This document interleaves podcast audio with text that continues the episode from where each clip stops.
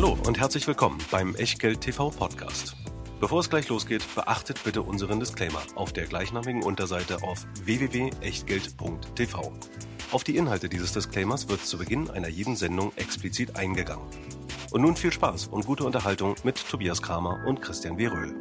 Herzlich willkommen aus Berlin, herzlich willkommen bei Echtgeld TV und herzlich willkommen, nein, nicht aus Vogts Bierexpress, sondern heute vom Kurfürstendamm mit unserem heutigen Gast, der zum sechsten Mal, zumindest in der gesellschaftlichen Form, bei uns ist, reisen wir ein wenig durch Berlin und begrüßen damit zum sechsten Mal die Encarvis AG, vertreten heute wieder durch Herrn Dr. Husmann, der als CFO uns heute nochmal Rede und Antwort steht.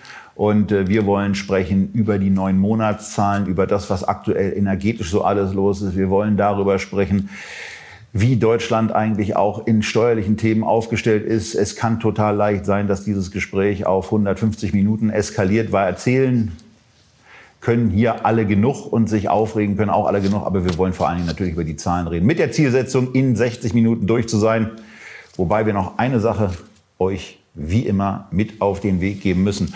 Und das ist natürlich der altbekannte, aber immer wieder gerne und neu gehörte Disclaimer von und mit Christian Birö. Tja, denn auch in diesem Ambiente gilt natürlich, alles, was wir hier machen, ist keine Anlageberatung, keine Rechtsberatung, keine Steuerberatung, keine Aufforderung zum Kauf oder Verkauf von Wertpapieren. Wir tauschen uns aus über die Encarvis und was ihr aus den Erkenntnissen daraus macht oder eben nicht, das ist ganz allein euer Ding und damit auch euer Risiko. Weder unser Gast Dr. Hussmann noch wir können dafür irgendeine Haftung übernehmen. Genauso wenig wie eine Gewähr für Richtigkeit und Vollständigkeit der Unterlagen, die ihr wie immer in der Echtgeld TV Lounge findet in Form des bekannt umfangreichen, sehr profunden Investoren-Factbooks der Encarvis AG.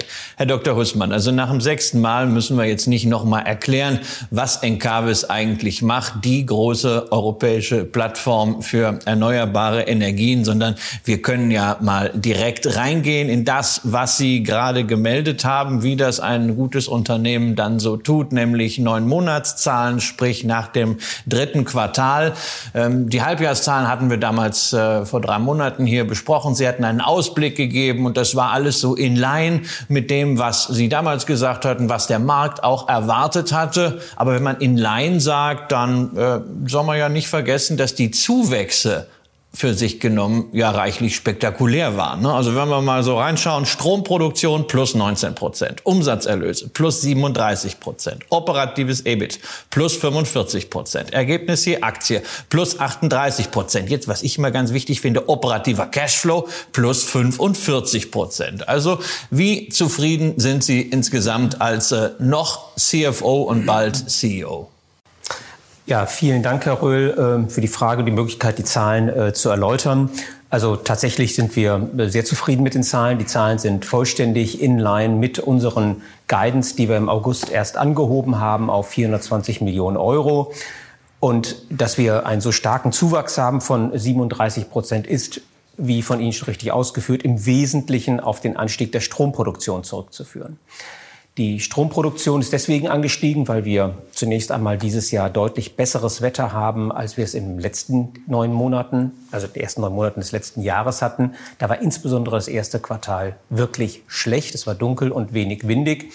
Und dieses Jahr haben wir Standardwetter. Das heißt, hier ist der, die Stromproduktion schon deutlich angestiegen. Und der zweite Punkt ist, wir haben erheblich wieder unsere Kapazitäten ausgebaut. Wir haben jetzt am Ende der neun Monate 13 Prozent mehr Kapazitäten am Netz angeschlossen, als wir es am Ende der letzten neun, ersten neun Monate des letzten Jahres hatten. Und dies hat eben zu einem weiteren zehnprozentigen Anstieg geführt, in Summe 19 Prozent. Unser Asset Management hat auch sehr gut performt. Hier haben wir aus dem Dienstleistungsgeschäft knapp 45 Prozent mehr Umsatz gemacht. Das Ganze hat also positiv gewirkt und ja, zusätzlich haben auch die erhöhten Strompreise in unserem Umsatz gewirkt. Auch dies schlägt sich in den Zahlen nieder. Und das, obwohl wir diesen Effekt bewusst gedämpft haben. Als einziges Unternehmen der erneuerbaren Energiebranche haben wir nämlich in diesem Quartalsabschluss schon für den Monat September eine 30 Millionen Euro Rückstellung bilanziert, um die aktuelle Diskussion zur Begrenzung von Strompreisen für erneuerbare Energien bereits abzubilden.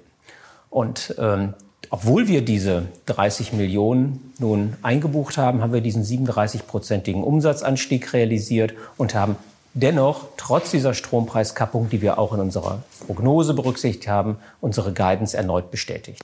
30 Millionen Euro als Rückstellung zum 30. September gebildet.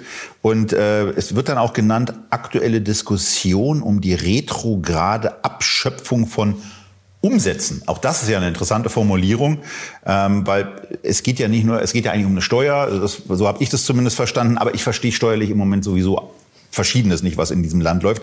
Aber was ich verstanden habe, es sind etwa acht Prozent vom Umsatz, den Sie als Rückstellung eingestellt haben.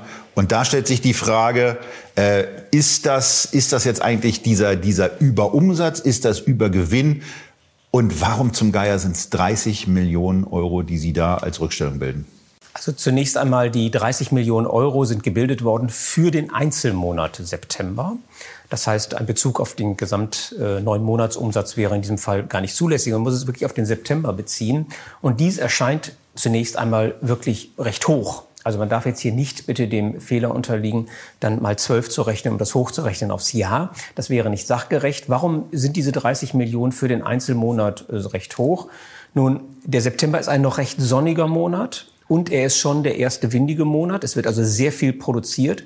Und zeitgleich haben ja seit März die Strompreise deutlich angezogen und haben genau im März ihren Höhepunkt erreicht.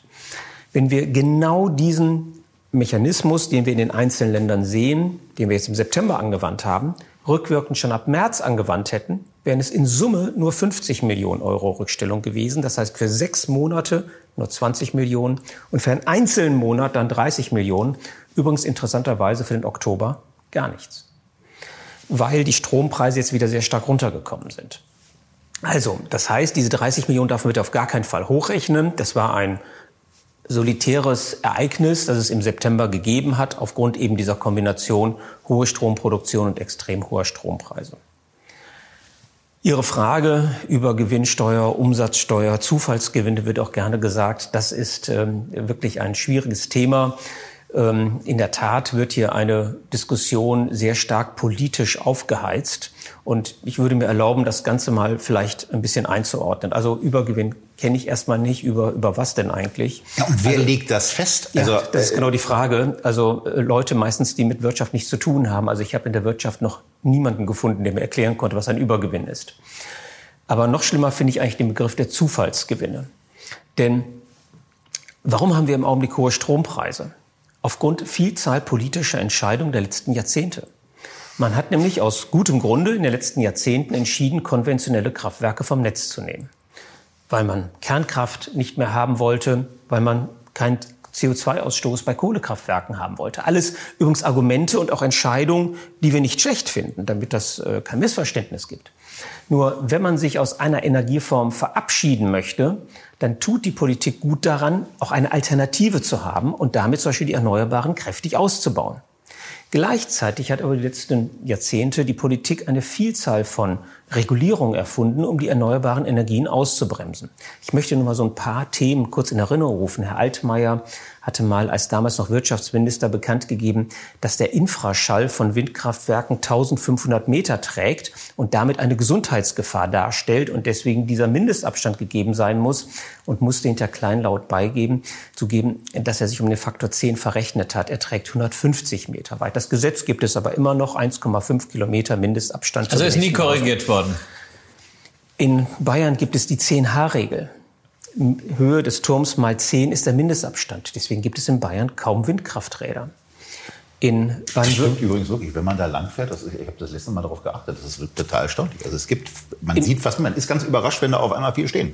In äh, Gesamtdeutschland wird argumentiert, zum Schutz des roten Milans darf es keine Windkraftwerke geben, weil so viele rote Milane dort sterben. In der Tat sind Windkraftwerke der fünft schlimmste Faktor für den Tod von Rot Rotmilan. Übrigens der mit weitem Abstand viel wichtigere Faktor ist der Zugverkehr. Nirgendwo sterben so viele rote Milane wie im Zugverkehr. Haben Sie schon mal gehört, dass jemand darüber diskutiert hat, den Zugverkehr einzustellen, weil rote Milane sterben? Warum sollen deswegen Windkraftwerke dann, die viel weniger bedeutsam dort sind, stillgelegt werden? In Baden-Württemberg werden 90 Prozent der potenziellen Windgebiete stillgelegt, oder nicht mehr als solche ausgewiesen, weil der Auerhahn dort lebt, genau drei Pärchen. Selbst der Ornithologenverband weist darauf hin, dass das Argument Unsinn ist, weil Bauerhähne nur 3,50 Meter hochfliegen und ein Windpark ist in der Regel sehr viel höher. Um es kurz und bündig zu sagen, hier gibt es einen Irrwitz an Regelungen, der die Erneuerbaren ausbremst und die Genehmigungslage für Erneuerbare, darüber brauche ich glaube ich nicht zu erzählen, das schreibt auch mittlerweile jeder. Wir warten teilweise jahrelang nach ordnungsgemäßer Einreichung von einer Vielzahl von Dokumenten auf die Genehmigung. Wenn man also jahrelang eine solche Politik, die in sich ja nicht konsistent ist, auf der einen Seite Stilllegung und auf der anderen Seite Nichtausbau macht, dann kommt man in eine Mangellage hinein. Und wie reagiert bei knappem Gut der Preis? Er steigt. Das sind keine Zufallsgewinne. Seit über drei Jahren erklären wir, wie auch die gesamte Energiebranche, Investoren, investiert bei uns, weil die Strompreise werden steigen. Das einzige Erschreckende ist, dass die Politik davon überrascht wird. Alle anderen wussten es. Also Zufallsgewinne ist also etwas, was ich erstmal von vornherein gleich gerne vor dem Hintergrund zurückweisen möchte. Und vielleicht noch einen kleinen Disclaimer, erlauben Sie mir den auch, nachdem Sie gerade Ihren gesagt haben. Wir haben hohen Verständnis für die Notlage der Politik und die Herausforderung, die die heutige Regierung hat angesichts von Krieg, Inflation, steigenden Zinsen, sind riesig. Und dass solche hohen Strompreise, soziale Verwerfung und auch für die Wirtschaft eine Riesenbürde bedeuten, auch dafür haben wir Verständnis. Und dass wir unseren Beitrag dazu leisten, sind wir bereit zu. Nur bitte eine Versachlichung der Diskussion wäre ganz hilfreich. Und dann bitte innerhalb des Steuersystems vernünftige, nachvollziehbare, faire und nicht ein Bürokratiemonster erzeugende Regelungen wären ganz hilfreich. Das würde ich gerne vorwegschieben und dann sind wir auch gerne bereit zu bezahlen, wenn eine vernünftige gesetzliche Grundlage da ist. Das betrifft im Übrigen nicht nur das Thema Übergewinnsteuer oder wie immer man es nennt. Das könnte auch im andere, in anderen Teilen des Steuersystems dann mal Anwendung finden. Äh, sag mal, äh, wo auch immer, ich meine, dass der Staat, der eine Infrastruktur stellt, der für sozialen Frieden sorgt, das natürlich Geld braucht, alles in Ordnung. Natürlich muss man als Teilnehmer auch Steuern bezahlen. Nur wenn wir in die Details der deutschen Diskussion hineingehen wollen, dass der Staat sagt, er habe für die Besteuerung der Erneuerbaren nicht die Datengrundlage, dann ist das richtig. Wir übrigens auch nicht. Wir haben die Daten gar nicht, weil der Staat geht davon aus, dass wir Spotmarktpreise besteuern sollen. Nur wir sind gar nicht am Spotmarkt tätig. Das hat die Regierung vor drei Wochen gelernt. Bis dahin glaubte sie das in der Tat noch und hat deswegen das Gesetz auf Spotmarktpreise ausgerichtet. Und ihrer Not, das Gesetz ist umzukrempeln, sollen wir, obwohl sie weiß, dass wir am Spotmarkt nicht tätig sind, theoretisch erzielbare Spotmarktgewinne besteuern. Also Gewinne, die wir gar nicht bekommen haben. Und das wird dann schon wirklich schwierig, wenn man 90 Prozent auf etwas bezahlt, was man nicht bekommt. 90? Ja, das ist ja die Regelung, dass nämlich eine bestimmte Mindesthürde, die wird definiert einmal entweder durch den Einspeisetarif oder, wenn man kein äh, PPA hat, durch einen Tarif von 100 Euro die Megawattstunde plus einem gewissen Zuschlag. Und alles, was diese Hürde übersteigt, soll zu 90 Prozent abgeführt werden. Das ist natürlich ein extremer Satz den wir, den wir hier sehen, weil also bei Ihnen heißt es ja in der Branche äh, dann noch äh, Abschöpfung von Zufallsgewinnen. Ähm, jetzt äh, sind ja auch die Mineralölkonzerne ins Visier geraten. Dort heißt es dann ja plötzlich äh, tatsächlich Übergewinnsteuer im äh, Gesetzentwurf. Ja, wird es also wirklich als Steuer im Sinne der Abgabenordnung definiert. Dort liegen wir aber bei einem Satz von 33 Prozent. Ähm, das passt irgendwie nicht, oder? Was soll ich dazu sagen? Nein, passt überhaupt nicht. meine, wenn ich die Erneuerbaren ausbauen möchte und nicht gerade die Ölindustrie zum Beispiel, warum gibt es dann so einen krassen Unterschied im Steuersatz?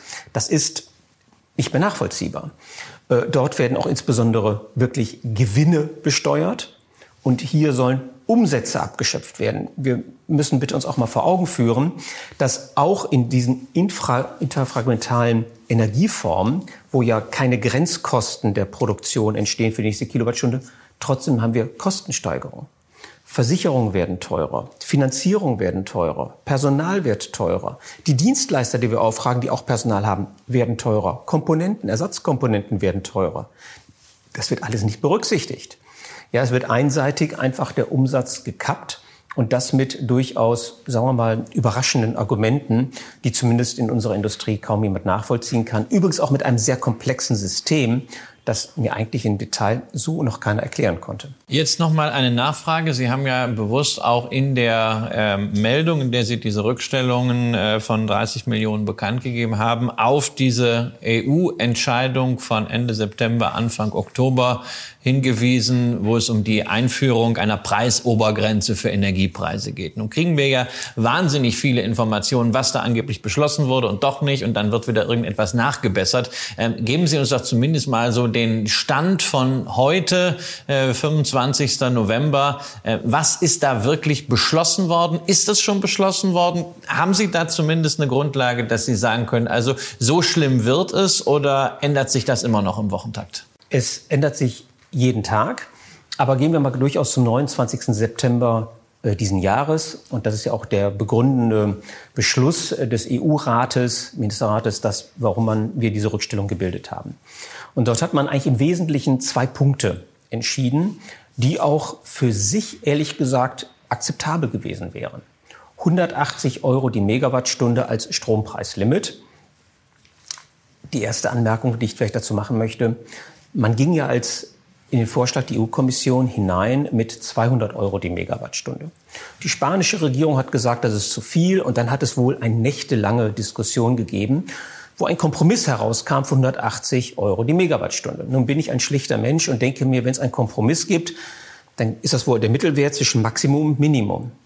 Keine einzige Regierung hat im Augenblick die 180 Euro im Fokus, sondern alle haben sehr viel niedrigere. Wer hat eigentlich dort diskutiert, um die 180 Euro oben zu halten? Verstehe ich nicht. Der zweite wichtige Beschluss, der dort drin steht, ist, dass in einem integrierten Strommarkt Europas es eine Katastrophe wäre, wenn jedes einzelne Land sein eigenes Süppchen kocht und seine eigene System entwickelt. Und genau das passiert. Warum sagen eigentlich 26 Regierungen genau richtig, das darf nicht passieren und 26 gehen nach Hause und jeder macht sein eigenes? Das ist wirklich merkwürdig. So, jedes Land diskutiert nun und bei jedem Land gehen die Diskussionen hin und her. Und wie ich schon gerade bei der deutschen Diskussion geschildert habe, hat die Regierung vor drei Wochen, wie gesagt, gelernt, dass wir gar nicht an den Spotmärkten tätig sind und hatte vorher ein überkomplexes System entwickelt, das jetzt dadurch, dass man an den Spotpreisen festhält, nochmal, die meines Wissens nach kein erneuerbares Energieunternehmen realisiert, weil wir alle viel zu klein sind und deswegen am Spotmarkt gar nicht tätig sind. Wir verkaufen den Strom zu Festpreisen an Händler. Und die verkaufen sie am Spotmarkt. Aber doch nicht wir. Und wir sollen jetzt daran also besteuert, gemessen besteuert werden. Das ist schon wirklich spannend. Und das gilt in anderen europäischen Ländern auch. Da gibt es sehr unterschiedliche Diskussionen, mehr oder weniger vernünftige Systeme. So, und genau das ist ja auch ein Thema. Sie kaufen ja auch europäisch ein. Damit sind Sie an, stehen Sie vor einigen Herausforderungen auch in anderen europäischen Ländern. Spanien ist ja etwas, worüber wir hier schon öfter äh, gesprochen haben. Und jetzt sehen wir da staatliche Eingriffe. Wir sehen sie auch in Italien. Ähm, und wenn sich sowas verändert, dann bei der Bewertung von Assets ist es ja immer so eine Geschichte, man guckt sich Dinge an, man schaut sich an, was kriege ich davon eigentlich raus, was muss ich dann an Steuern bezahlen und das kann ja auch dazu führen, dass man Dinge neu bewerten muss. Wie gehen Sie da vor? Ähm, Erwartet man jetzt aufgrund höherer Risiken auch höhere Renditen oder senkt man Preise ab, man verzichtet man auf Investments? Äh, wie geht, wie geht eine Encarvis da bei Projekten vor im Zuge dieser Unsicherheit? Also Natürlich müssen wir erstmal schauen, wie die Gesetze am Ende des Tages wirklich werden und dann kann man genau auch sagen, was daraus wird. Also zunächst einmal unser Wachstum glauben wir nicht, dass dies dadurch in irgendeiner Art und Weise begrenzt wird. Und das liegt daran, dass wir eben als Encarvis die einzige paneuropäische Plattform sind, die in elf unterschiedlichen Ländern Europas investiert. Und wir werden uns schlichtweg das Land aussuchen, wo das eben das System am für uns günstigsten ist. Das ist einer der Triebfedern. Selbstverständlich geht es auch darum, wo die Kunden hingehen. Aber selbstverständlich werden wir auch alle Verträge so designen, dass wir dann von dieser Steuer möglichst wenig betroffen werden. Ähm, in der Tat, aber wenn ich das jetzt mal von Encarvis weglenke hin in den Energiemarkt allgemein, was hat das eigentlich für Auswirkungen auf die Energiewende und wird diese dadurch befördert oder gebremst, dann habe ich dazu eine klare Meinung. Sie wird dadurch gebremst.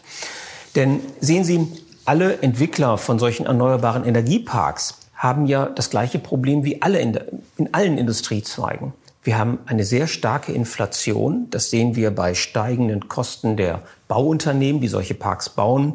Wir haben eine starke Inflation, was die einzelnen Komponente angeht. Äh, Module, Wechselrichter, Umspannwerke. Wir haben steigende Zinskosten, die wir bei der, für die Finanzierung einkalkulieren müssen. Naja, und die Investoren, die über unser Asset Management, die als Fremdkapitalgeber auf Holding-Ebene oder auch unsere Aktionäre haben, haben ja angesichts alternativ höherer Zinsen in anderen Assetklassen nun auch höhere Renditeanforderungen. Die einzige Möglichkeit, das dann alles in sich stimmig hinzubekommen, sind erhöhte Strompreise. Und wenn jetzt die Regierung einseitig ankommt und die Strompreise kappt, dann sind wir entsprechend weniger bereit zu bezahlen für den Park. Und da stellt sich dann die Frage, werden die Entwickler alle eigentlich damit zurechtkommen, dass wir angesichts der steigenden Gestehungskosten plötzlich weniger bezahlen. Das erinnert ein bisschen auch an das Thema Immobilien, wo mir solche Formulierungen irgendwie auch schon mal über den Weg gegangen sind, dass äh, eine Regierung Dinge erschwert und sich dann wundert, wenn weniger investiert wird und weniger Angebot da ist, als eigentlich an Nachfrage zu befriedigen wäre. Vollkommen richtig. Also das, der, der Punkt ist einfach, dass die marktlichen Zusammenhänge so komplex sind, dass ich glaube, niemand in der Lage ist, auf den ersten Blick wirklich alle Facetten durchzudeklinieren. Und auch die Politik muss sich einfach immer gewahr sein, dass wenn sie auch aus guten Gründen, wie ich ja gerade eben dargestellt habe, versucht hier in ein Marktdesign einzusteigen und äh, einzugreifen, dass dies auch eventuell ungewollte Folgewirkungen hat. Und deswegen hat mich sehr gefreut, dass ich gerade eben auf der Fahrt hierher in der S-Bahn gelesen habe, dass die FDP in der Koalition jetzt darauf dringen möchte, dass diese Besteuerung oder Umsatzkappung oder Preislimits oder wie Sie es auch mal nennen möchten, nicht für neue Parks gelten soll, sondern ausschließlich für Bestandsparks. Die Argumentation kann man sogar nachvollziehen, dass man nämlich sagt, die Bestandsparks sind ja damals von einem niedrigeren Preisniveau ausgegangen und wenn es ein höheres gibt und man das ein bisschen begrenzt, dann ist die Rendite immer noch besser als ursprünglich gedacht. Aber es hat zumindest keine negativen Folgen für die Energiewende. Hingegen bei neuen Parks besteht in der Tat die Gefahr, dass die Energiewende verlangsamt wird.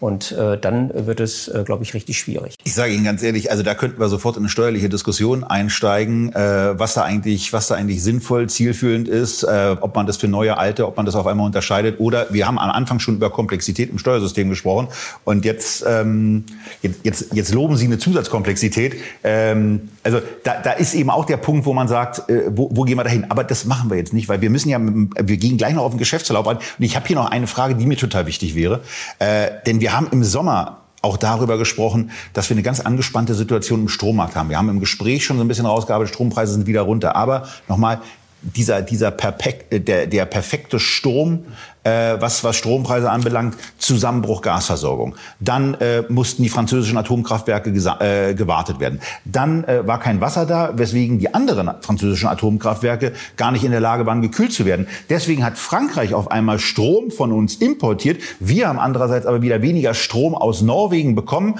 weil da irgendwas mit, der, mit, der, mit dem Wasser nicht so richtig lief und die Wasserkraft nicht so da war, wie es eigentlich sein sollte. Also eine komplette Kakophonie in der Energieversorgung im Sommer. Hat sich die Situation jetzt ein bisschen entspannt und wie ist so das Gefühl, was Versorgungssicherheit anbelangt, bezogen auf den Winter? Also fangen wir mal mit den meteorologischen Gegebenheiten an. Der Herbst war bisher relativ trocken. Wenn Sie mal in die Skigebiete gucken, Schnee liegt dort im Augenblick kaum. Der Schneefall ist aber wichtig für die Wasserversorgung des nächsten Jahres, weil das Schmelzwasser wird dann ja die Pumpspeicherkraftwerke entsprechend auffüllen. Das ist ja das Problem, warum Schweiz und Norwegen dieses Jahr bei der Wasserkraft so Probleme hatten und Frankreich auch mit dem Kühlwasser. Die ähm, französischen äh, Energieministerium hat bekannt gegeben, dass man im Januar wohl das erste Atomkraftwerk nach einer Renovierung dieser Korrosionsschäden wieder ins Netz bringen wird und im Februar ein zweites. Aber aktuell laufen immer noch nur die Hälfte der Kernkraftwerke in Frankreich. Und das wird ein längerfristiges Problem sein.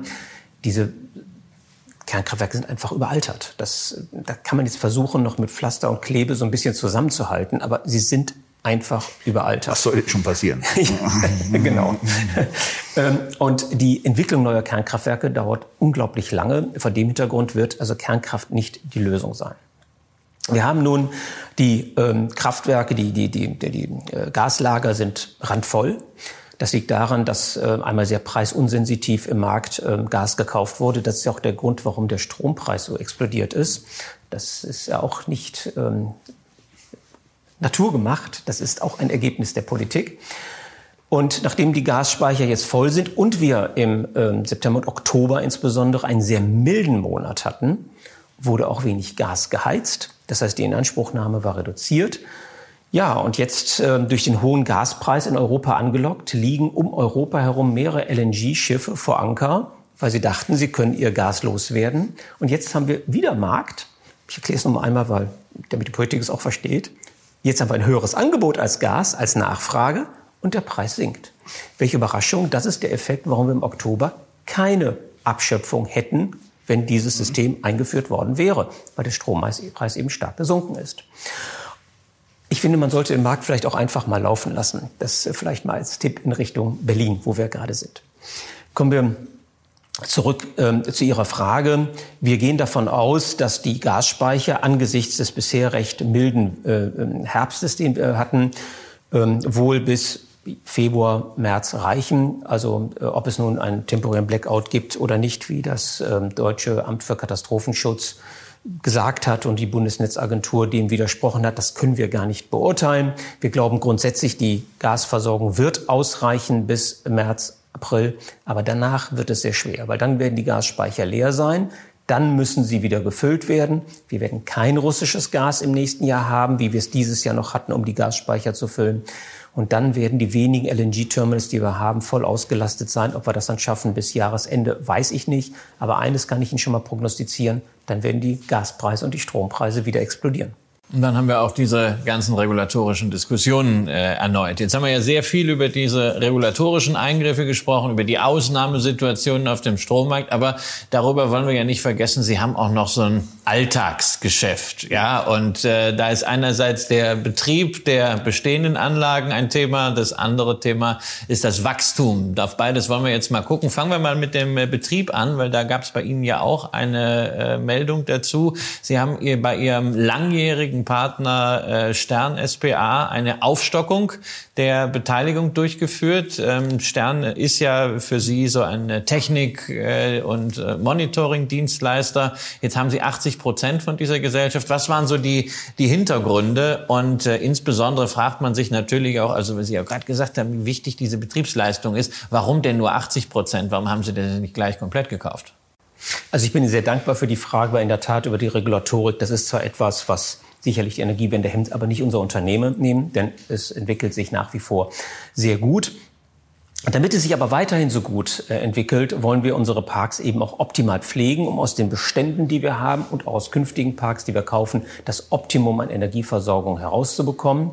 Und dafür war es für uns wichtig, diesen besten Betreiber, technischen Betreiber, den wir in unserem Portfolio von Dienstleistern hatten, eben zu erwerben. Das haben wir schon seit 2019 langsam aufgestockt, die Anteile. Wir hatten im äh, Frühjahr diesen Jahres auf 50 Prozent, 51 Prozent aufgestockt und jetzt eben auf 80 Prozent. Und jetzt haben wir den vollen Durchgriff, deswegen auch jetzt die volle Konsolidierung. Warum haben wir nicht 100 Prozent erworben? Nun, die Gründer, die, die diese Gesellschaft gegründet haben, die sind immer noch dabei und die haben einen sehr positiven unternehmerischen Einfluss auf diese Gesellschaft. Und die wollen wir mit an Bord halten und die sollen eben auch mit uns gemeinsam diese Gesellschaft weiterentwickeln. Das haben wir in alle finalen Entscheidungen bei uns getroffen, aber der Impuls und die Kultur, die Sie dort mit reinbringen, wollen Sie bitte weiter aufrechterhalten. In der Tat ähm, sehen wir ja als Gesellschaft es als besonders wichtig an, dass wir die erneuerbaren Energien nachhaltig wirtschaftlich betreiben wollen, also zu einer wirtschaftlich nachhaltigen Form der Investition zu machen. Und dazu gehört auch die Optimierung unserer Parks, das heißt technisch, kaufmännisch und auch juristisch die Parks optimal aufzustellen. Und da ist dies ein ganz wesentliches Element.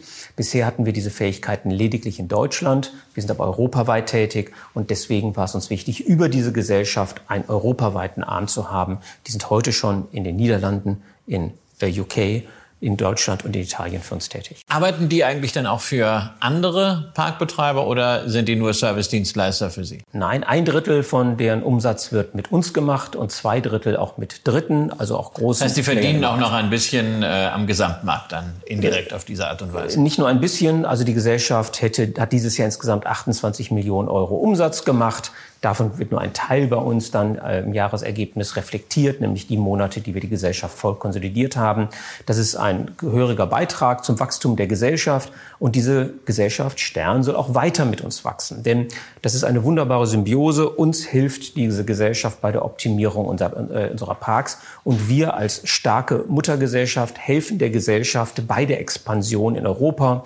Wir werden als nächstes unsere Parks in Frankreich und Spanien an diese Gesellschaft übergeben. Und immer wenn wir unser Portfolio dieser Gesellschaft übergeben haben, haben die dort eine Niederlassung aufgebaut und dann sofort auch Fremdparks mit in die Betreuung übernommen.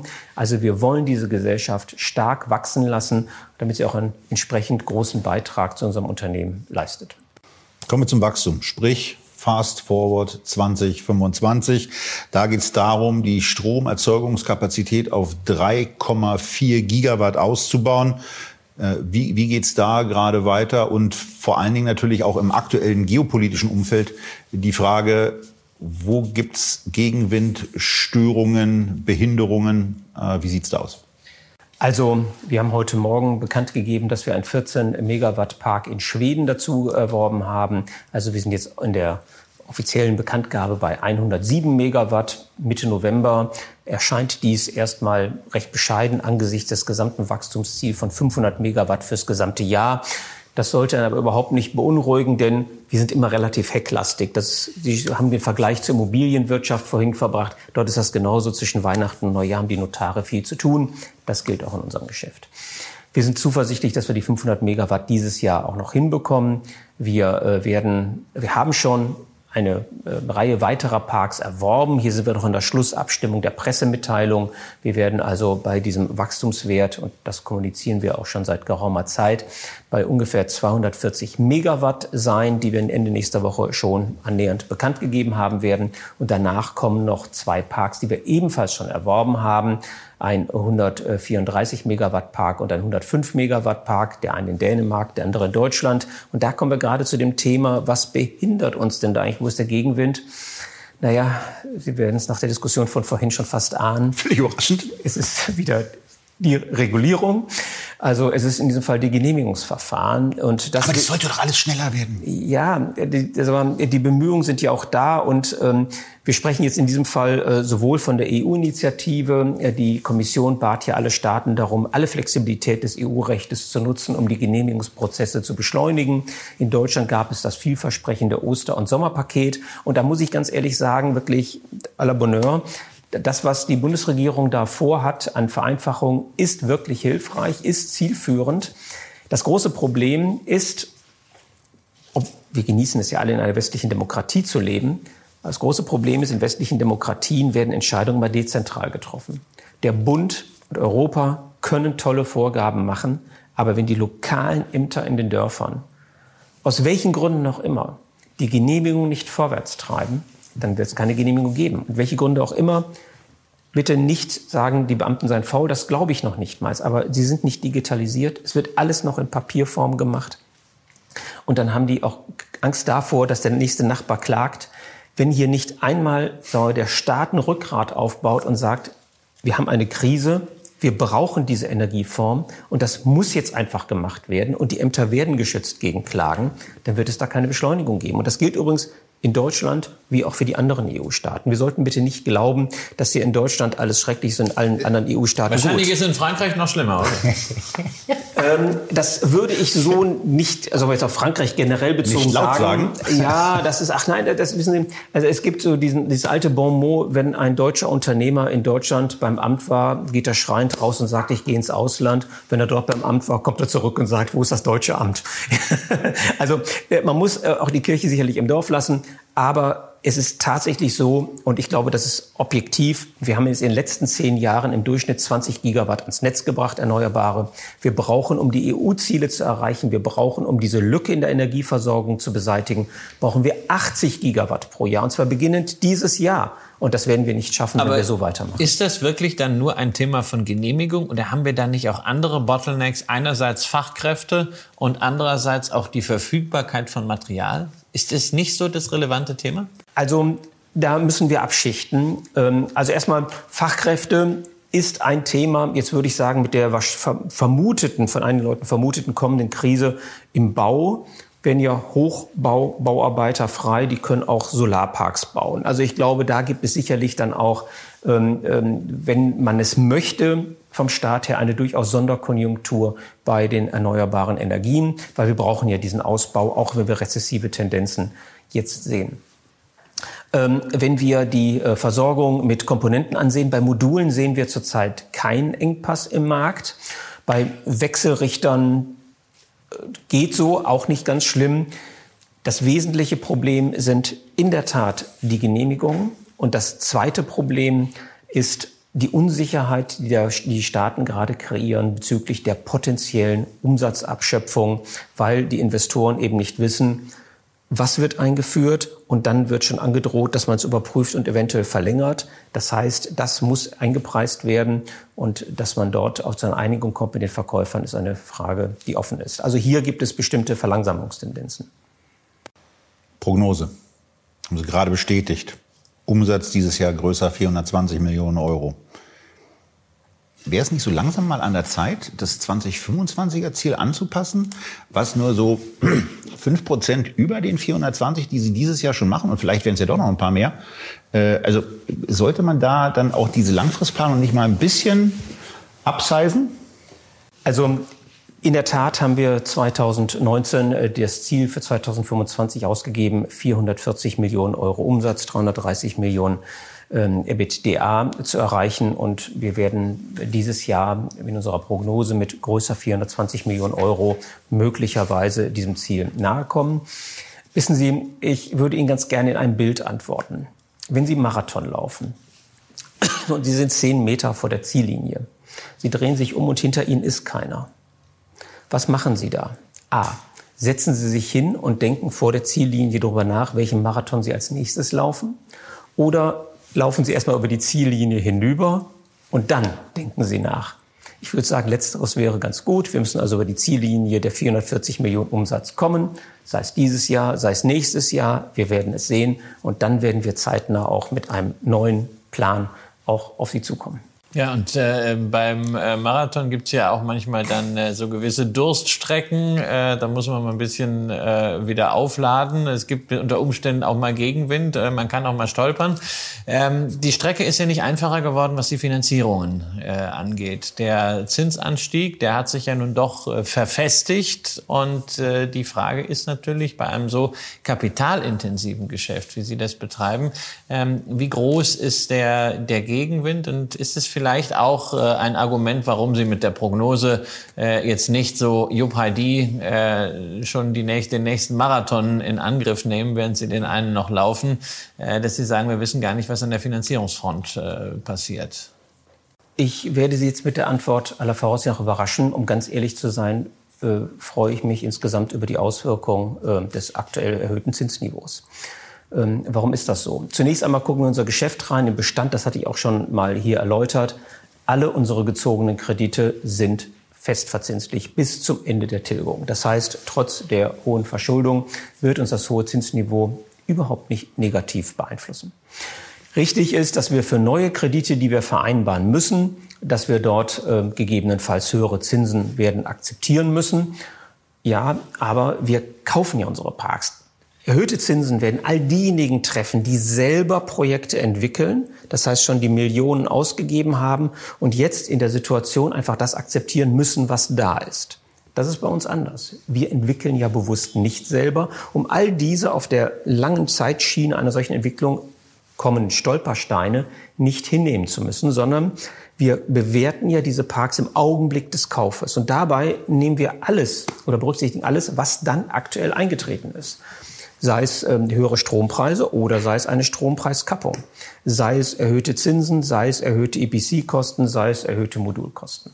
Vor dem Hintergrund reflektieren wir das alles in unseren aktuellen äh, Kalkulationen und diesen Cashflow to Equity, also diese Liquidität aus den Parks, die übrig bleibt, auch nach Finanzierung, die dann etwas reduziert ist, ceteris paribus, die diskontieren wir mit einem Renditeanspruchsniveau. Und dieses Renditeanspruchsniveau hat sich erhöht mit den risikolosen Zinsen, die sich ja auch erhöht haben.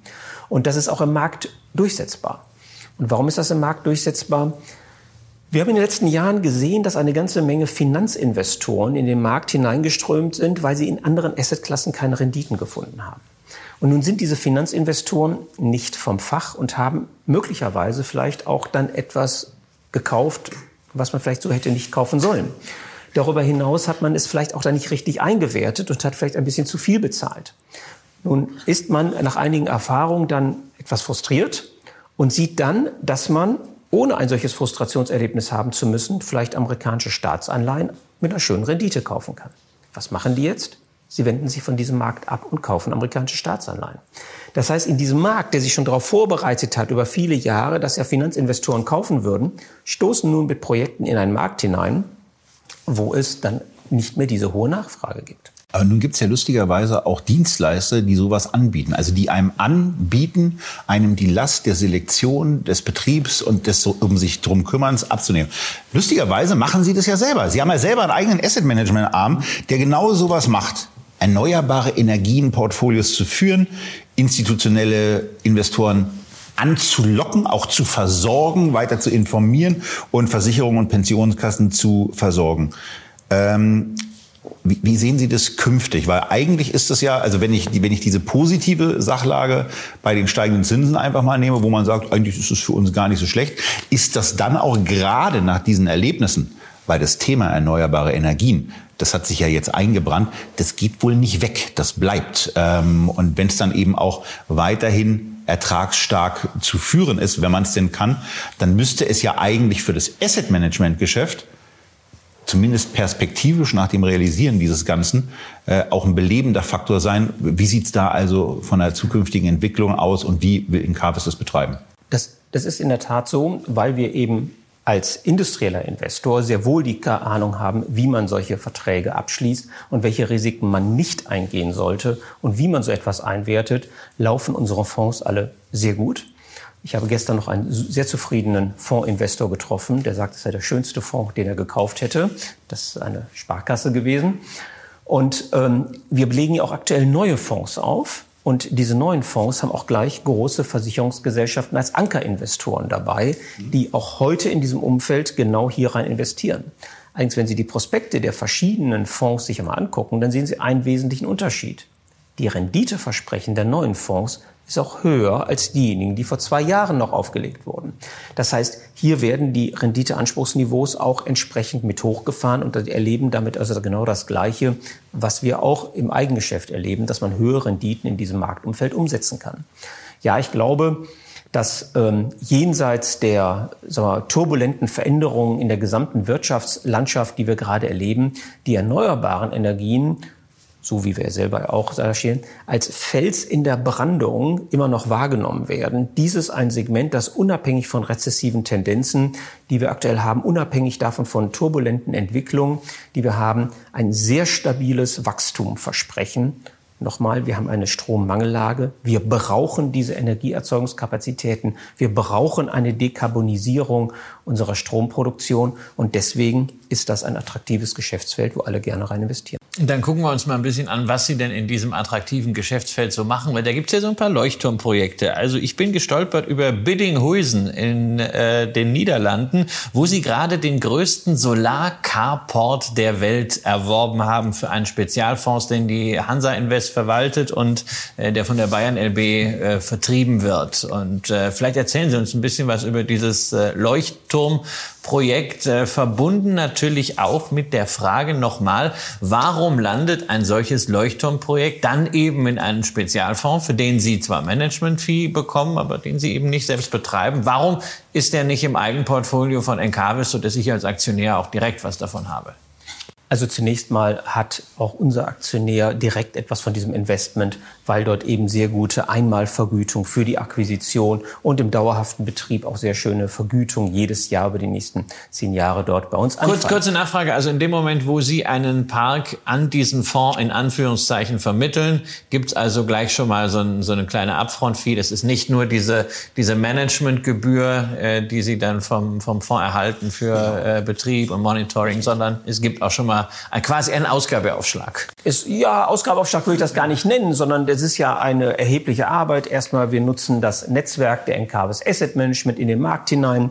Wir machen dann Due Diligence, haben die Due Diligence Kosten. Wir haben und bereiten dann die, die Entscheidungsvorlage vor. Der Fonds entscheidet dann. Das ist ja auch durchaus mit Risiken verbunden, äh, dass wir nämlich eventuell Due Diligence machen und dafür den Preis nicht bekommen. Das ist also alles äh, ausgehandelt in diesen, ähm, in diesen Fondsverträgen. Und da, diese Vergütung ist dann je nach Größe des Parks auch sehr ordentlich. Daran verdienen unsere Aktionäre. Warum landet der Park nicht im Eigenbestand, sondern dort, also zunächst mal, es gibt bei uns kein Gremium, das mal entscheidet, das geht hierhin, das geht dahin. So läuft das bei uns nicht, sondern es gibt eine ganz klare Trennung zwischen den Investmentteams von beiden Einheiten.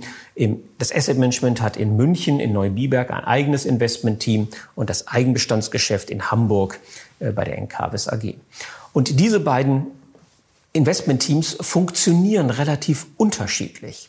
Also in Eigengeschäft in Hamburg kaufen wir unsere Parks in aller Regel aus langfristigen strategischen Partnerschaften. Das heißt, hier gibt es Entwickler, die über Jahre Parks entwickeln, in einem relativ frühen Stadium auf uns zugehen und wir uns dann daran beteiligen, aber der Entwickler auf eigenes Risiko dann den Park entwickelt und wir erst zum Zeitpunkt dann, wenn der Bau beginnt, ihn wirklich bewerten und ihm richtig den Kaufpreis bezahlen. Das ist ein Risiko, aber für uns gesichert. Und das macht das Asset Management anders. Zum Beispiel auch dieser Park Huisen, der war bereits am Netz angeschlossen. Das ist ein etwas anderes Geschäft als unseres und solche Fonds investieren lieber in solche Parks, die unmittelbar Strom produzieren, weil die dann auch unmittelbar Cash produzieren. Die können nicht so gut wie wir auch schon in Bauprojekte hineingehen. Der Markt weiß das und spricht deswegen die unterschiedlichen Einheiten an. Bis zur Presseerklärung, glauben Sie mir, wusste ich noch nicht mal, dass wir dort ein Carport-Projekt äh, tatsächlich schon vor der Flinte haben. Tatsächlich, Leuchtturmprojekt, ja, wir müssen uns vor den Gegebenheiten der Diskussion, welche Ländereien stehen zur Verfügung für Erneuerbare und den unterschiedlichen Genehmigungsgeschwindigkeiten, müssen wir schauen in dem Markt, was für vielleicht auch innovativere andere Konzepte es gibt. Und dazu gehört, um es kurz zu sagen, sowas wie Agro-PV, das heißt also parallel zu Feldern solche Parks aufzubauen oder eben Carports oder auch Floating PV, also auf Baggerseen zum Beispiel, die äh, von alten Tagebau. Ist eigentlich mit, mit Lärmschutzwänden an der, an der Autobahn? Da habe ich in, in Baden-Württemberg vor zehn Jahren mal so ein Pilotprojekt verfolgt, das ist aber nie irgendwie äh, skaliert worden. Oder mit der Autobahn selbst, wo ja auch manchmal darüber nachgedacht wird, einfach die, die Fläche, die da ist, äh, mit Paneelen zu ver, verlegen, die sowas dann auch aushalten, die Automobilverkehr aushalten und die ganze Zeit Sonne aufnehmen können. Ja, das Problem ist leider Gottes, ähm, dass es ja unterschiedliche Menschen gibt. Und es gibt Menschen, die stehlen Kupferkabel, die stehlen Module, die stehlen ähm, äh, Wechselrichter. Und deswegen ist es ganz wichtig, dass solche Parks immer gut umzäunt sind. Und ähm, wenn sie ein und dieselben Quadratmeterzahl, aber in Form eines sehr langen, aber schmalen Grundstücks haben, ist die Umzäunung prohibitiv teuer. Wenn sie das hingegen im Quadrat haben, ist die Umzäunung deutlich geringer. Aber bei einer vielbefahrenen Autobahn wäre das Gegenargument ja nicht so stichhaltig, weil da wird es schwierig, die abzubauen. Naja, nachts ist die Autobahn meistens nicht ganz so befahren. Übrigens diese, diese PV-Paneelen auf der Straße, die meinen Sie, das ist auch eher, würde ich sagen, etwas, was noch genau zu testen ist. Mhm. Denn ähm, also Module müssten dann auch entsprechend äh, funktionieren und die Belastung wirklich aushalten. An äh, Autobahnwänden, natürlich wäre das äh, zunächst mal pfiffig, aber wie gesagt, dann gilt das Problem der ummantelnden Umzäunung. Äh, es gibt aber viele weitere interessante Konzepte, zum Beispiel Dünnschichtmodule auf äh, die äh, Glasfassade von Hochhäusern zu bauen. Hochhäuser gerade heizen sich auf, wenn die Sonne reinscheint. Und wenn man genau Dünnschichtmodule, die absolut durchsichtig sind, in die Fensterscheiben einbaut, wird gerade dort, wo der Strombedarf ist für die Klimaanlage, auch der Strom produziert. Und schließlich Aufdachanlagen. Die meisten Dächer, wenn Sie mal von oben drauf gucken in so einer Stadt, sind relativ hässlich. Da macht es auch nichts mehr aus, wenn die Solarmodule drauf liegen. Eigentlich ist das ein relativ granulares Geschäft. Es gibt sehr viele Dächer. Es ist dann dort unmittelbar auch ein Stromeinspeisepunkt. Es gibt kaum Genehmigung. Allerdings verwaltungstechnisch noch sehr granular. Da beschäftigen wir uns auch zum Beispiel gerade mit. Wir sind ja beim, beim Asset Management Geschäft auch eben noch gewesen. Jetzt haben wir den einen äh, Spezialfall mit dem, äh, mit dem Parkhaus mal gehabt. Und jetzt gehen wir mal auf das Geschäft zurück. Da legen Sie jetzt gerade einen Fonds auf mit der Bayern RB und schreiben, Auf Basis langfristiger stabiler Erträge aus der unabhängigen Versorgung mit grüner Energie liegt die angestrebte Fondsrendite über eine Laufzeit von 25 Jahren bei äußerst attraktiven 6 bis 8 Prozent pro Jahr. Jetzt könnte ich mir vorstellen, dass in einem Land, wo auf Sparbüchern 0,3 Prozent gezahlt werden und äh, wo Rentenfonds jetzt auch nicht so unbedingt äh, renditestark sind, schon gar nicht mit so einen Zahlen aufwarten, dass sowas eigentlich auch für Privatanleger interessant wäre und auch totales Interesse erzeugen würde. Also Frage, warum gibt es sowas nicht für Privatanleger auch?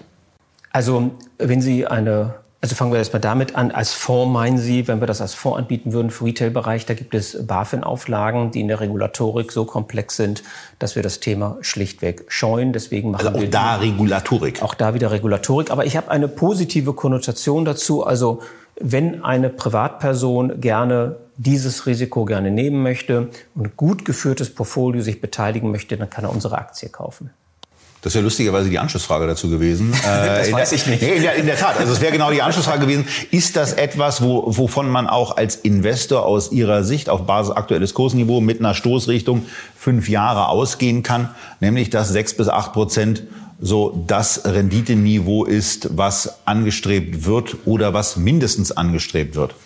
Ja, wir sind in den Mindestrenditeanforderungen, die wir bei unseren Parks verlangen, sehr, gehen wir sehr differenziert vor, welche Risiken wir übernehmen, ob es eine absolut risikoarme, bereits ans Netz angeschlossene äh, Park ist ohne Risiko für 20 Jahre festen Tarif, dann ist natürlich das Renditeanspruchsniveau geringer. Aber andere Parks, wo etwas höheres Risiko drin ist, ist es deutlich höher.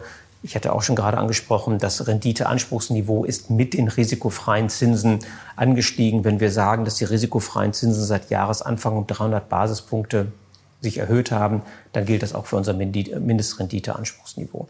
Ja, ich glaube, dass dauerhaft bei einem ähnlichen Zinsumfeld, wie wir es aktuell haben, das auf jeden Fall eine äh, Verzinsung ist, die wir in unseren Parks anstreben. Ich bin auch sehr zuversichtlich, dass wir es schaffen werden und dass wir auch auf der Basis das Wachstum hinkriegen. Ja, und äh, jetzt sind wir schon mittendrin beim äh, Thema Aktie und äh, wir haben vor äh, diesem Gespräch mal so in der Instagram-Community gefragt, was wären eigentlich eure Fragen an Dr. Hussmann. Da kam eine ganze Menge. Ein bisschen was haben wir natürlich auch hier schon verarbeitet.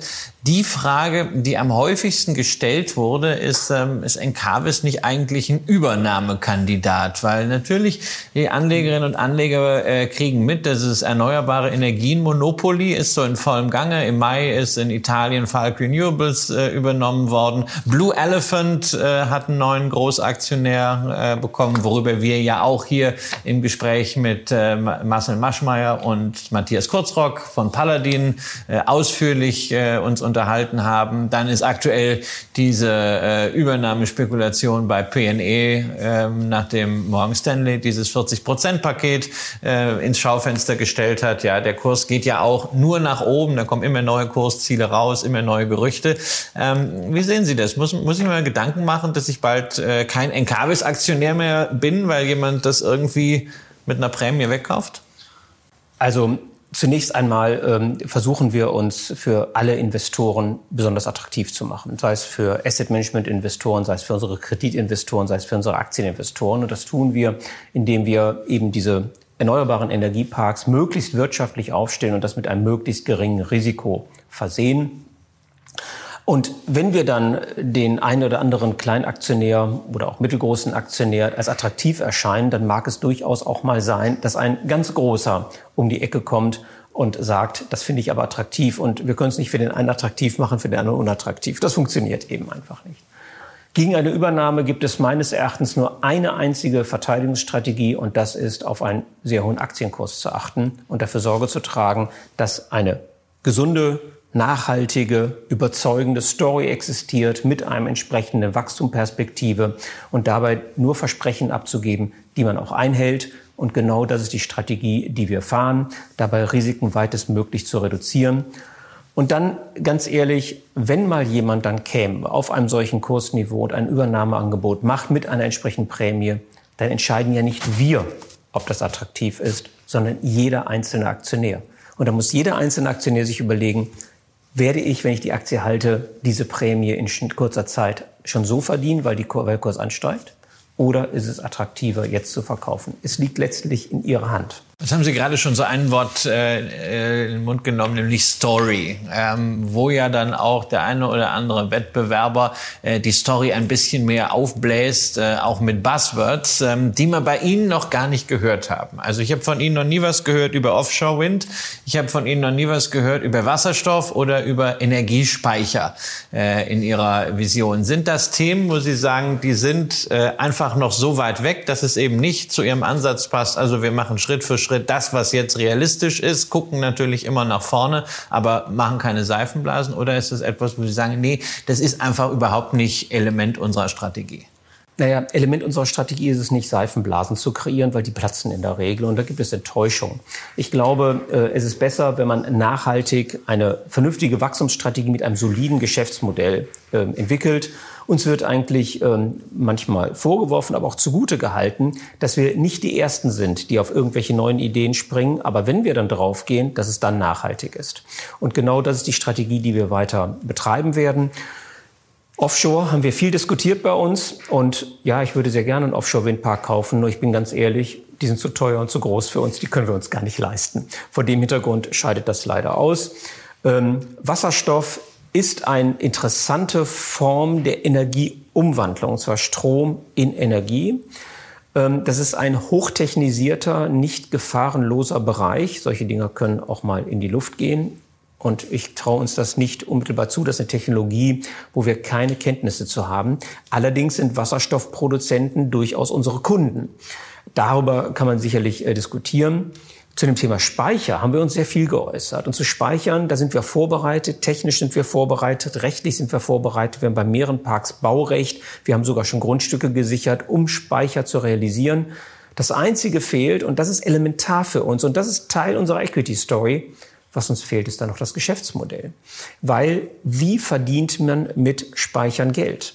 Nur durch das B- und Entladen, das heißt im Hochfrequenzhandel ganz kurzfristig. Wir sind aber ein Langfristinvestor. Und das erst einmalige Speichern und dann im nächsten Quartal entspeichern, dadurch verdient man damit kein Geld. Wir suchen also noch nach dem Geschäftsmodell, das dem Risikoprofil unserer Solar- und Windparks entspricht, um eben solide weiterzuwachsen. Und das, von dieser Strategie werden wir, glaube ich, nicht abkehren. Und normalerweise wäre es das eigentlich gewesen. Das waren so die Fragen, die wir uns vorgenommen hatten, an Dr. Hussmann zu stellen. Und wir sind eigentlich auch brutal gut in der Zeit. Aber wir haben in dem Gespräch ja schon eins erfahren. Heute Morgen um 7.09 Uhr kam eine Mail, dass noch was Neues gekauft wurde.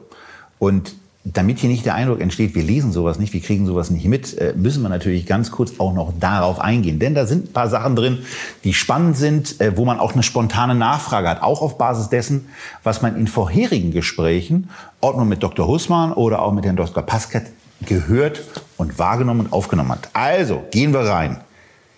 Die Nachricht war mit liebe Freunde der NK was AG angeschrieben. Man fühlte sich also sofort eingelullt in, äh, in was Nettes und hat so dann gesehen, Schlagworte wie subventionsfrei, Schweden 14 Megawatt am Netz in Q3 23. Also zunächst mal so 14 Megawatt bei einer Gesamtkapazität von in den ersten neun Monaten 2,6 ähm, 2,6 äh, Gigawatt. Da dachte man so, äh, dachte ich im ersten Moment, naja, das ist irgendwie so recht handlich, aber da steckt ja ein bisschen mehr offensichtlich dahinter. Ähm, und das Zweite, woran ich dann dachte, als wir, als wir am Anfang auch öfter über die spanischen Anlagen gesprochen haben, habe ich ja mitgenommen, äh, Spanien ist ganz toll, weil das ist so weit im Süden. Nun ist ja Schweden nach meiner geografischen Kenntnis tendenziell im Norden. Und da dachte ich im ersten Moment dann, Schweden, Solar, Nordlage, es klingt eigenartig. Also, warum wichtiges Projekt? Äh, was ist da an Schweden vielleicht auch nochmal zu korrigieren? Und was bringt dieses neue Projekt, was zwar klein anfängt, aber ja auch noch ein bisschen Skalierungspotenzial hat, der NK bis kurz-, mittel- und langfristig? Also zunächst einmal bei der Größe von solchen Parks müssen wir uns die jeweils geografische Situation in den Ländern angucken. In Spanien sind so große Parks von 200 und 300 Megawatt möglich, weil sie dort teilweise Wüstenregionen haben, wo kaum, kaum Menschen leben. Und da können sie auch entsprechend viele große Parks bauen. Das ist in Schweden, zumindest im Süden, nicht der Fall, weil im Süden ganz offen, da ist mehr Sonne als im Norden. Also das ist Südschweden und da gibt es immerhin durchaus 1000 Sonnenstunden im Jahr. Das mag jetzt im Vergleich zu Spanien, wo es über 3000 gibt, jetzt nicht überragend sein, aber die Sonnenstunden in Schweden haben wir auf der einen Seite berücksichtigt. Und das Zweite, Es ist ein subventionsfreier Park. Was heißt das? Wir werden hier entsprechende Stromabnahmeverträge schließen. Und jetzt müssen Sie bedenken, dass Skandinavien überwiegend windgeprägt ist. Das heißt, wenn viel Wind bläst, ist der Strompreis gering und wenn wenig Wind bläst, ist der Strompreis hoch. Wenn Sie da jetzt eine andere Technologie haben, Solar, die ja einem anderen Rhythmus folgt, kann dann der Abnehmer entsprechend mehr für diesen Strom bezahlen, weil er weiß, dass er auch Strom in den windarmen Zeiten bekommt, wo hohe Strompreise realisiert werden. Sie müssen also immer die Gesamtkomposition aus Kilowattstundenproduktion und potenzieller Bepreisung in windarmen Zeiten hier in diesem Fall entsprechend berücksichtigen. Das ist ein 14 Megawatt Park, sicherlich erstmal von der Kapazität her nicht allzu bedeutend. Aber sehen Sie, wir haben kürzlich einen 5 Megawatt Park in Schweden gekauft. Wir haben jetzt also 19, was immer noch sehr klein ist. Die gesamte Partnerschaft mit dem Entwickler Solgrid ist aber darauf ausgerichtet, insgesamt auf 100 Megawatt zu gehen. Jetzt wird es also schon interessanter. Und dann wird, stand auch in der Presseerklärung drin, ein PPA, also ein Stromabnahmevertrag für dieses gesamte Portfolio abgeschlossen. Das Schöne ist ja, wir können ja viele kleine Kraftwerke zu einem virtuellen großen Kraftwerk zusammenschließen. Und dann macht das richtig Sinn in einem solchen Markt mit einer solchen Preisabhängigkeit, dann entsprechend solche Kapazitäten anzubieten. Tja, vielen Dank. Das war Encarvis, die sechste bei Echtgeld TV.